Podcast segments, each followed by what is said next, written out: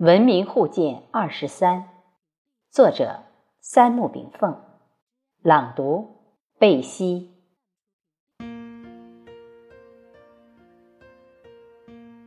我们享用文明成果，并非仅仅陶醉于衣食住行的风光无限，只有透过纷纷扰扰的现象，去大观现象背后的本质及其规律，才能让生命更加完美。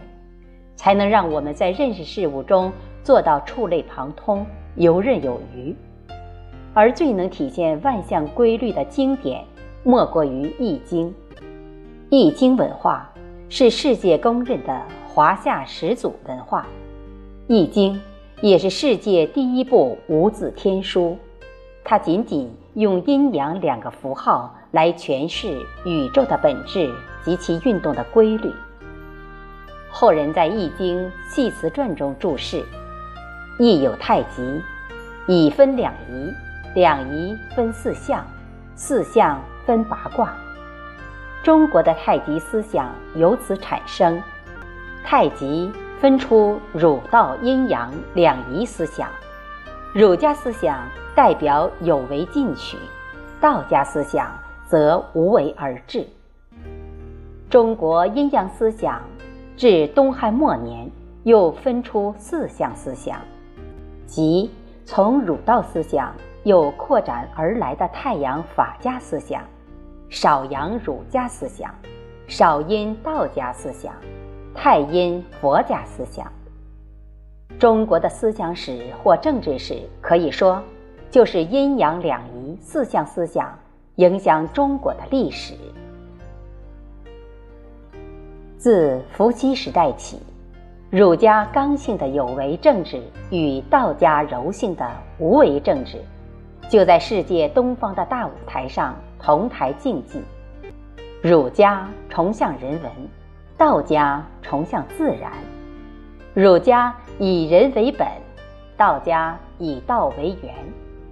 儒家积极乐观，道家淡泊处世。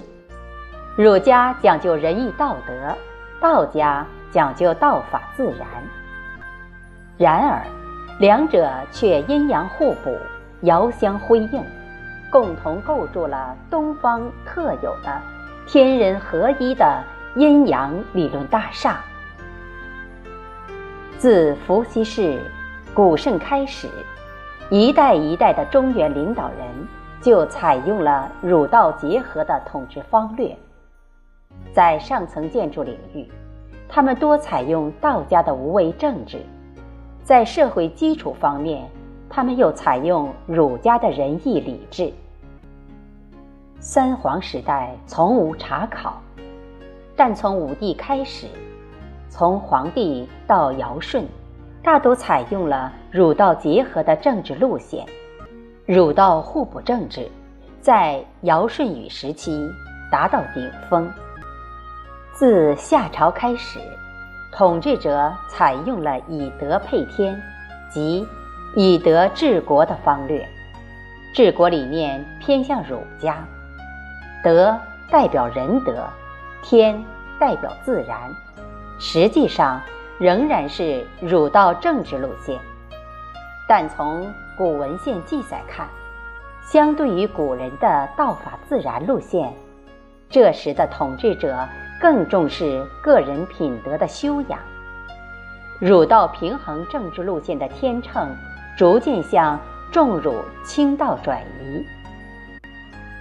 周朝则以礼治国，周公几乎是儒家思想的政治践行者，自此确立了儒家思想在政治文化社会中的主导地位，直到春秋战国时期。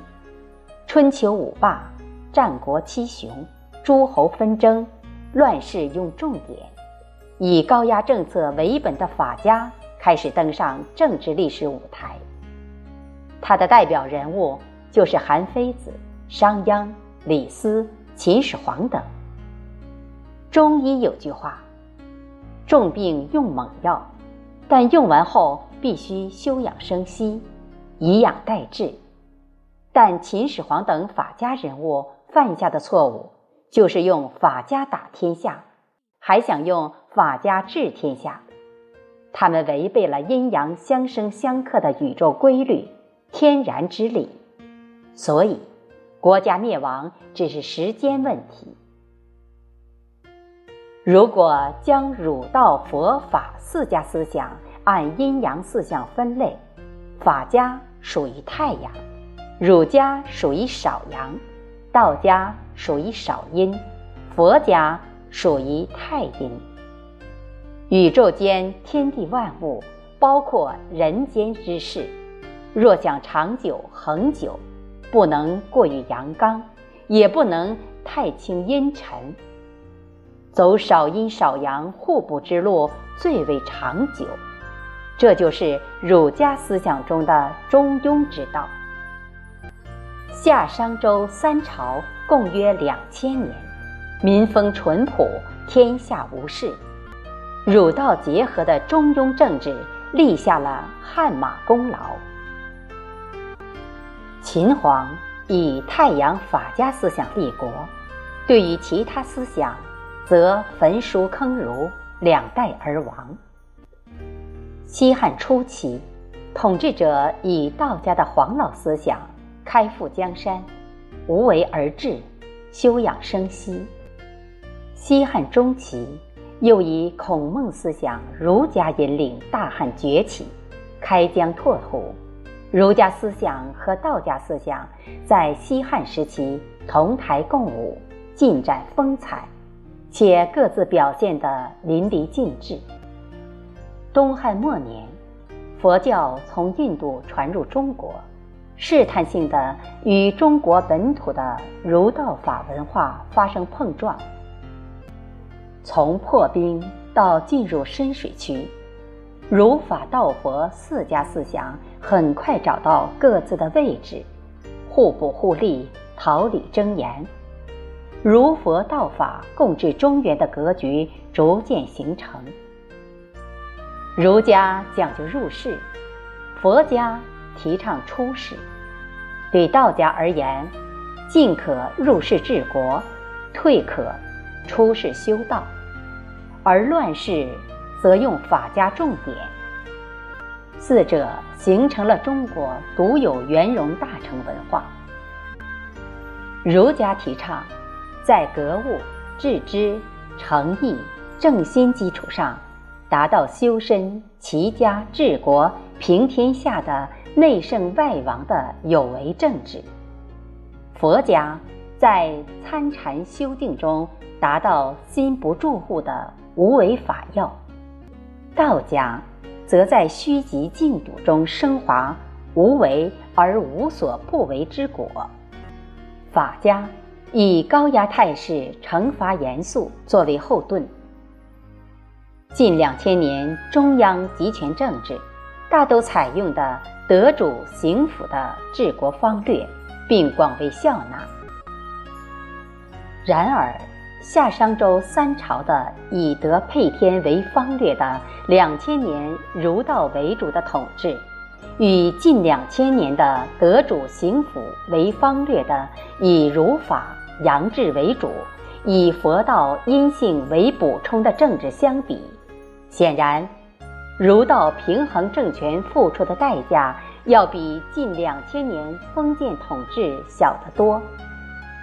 然后人提起德主行辅的统治理念时，人们只想到了少阳儒家，而忽略了太阳法家，阴性的佛道思想。则被无知之人视为迷信，或封建残余，或文化糟粕，实为可惜。如今，土生土长的以儒家为主的中华文化，在东方世界已得到广泛认同。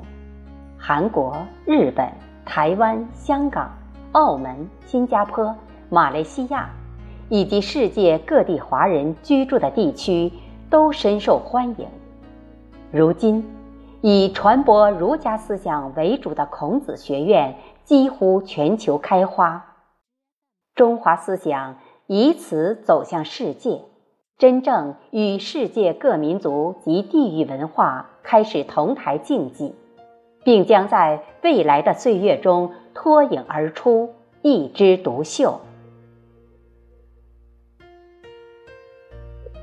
谢谢大家的收听，今天就与您分享到这里，祝大家安好。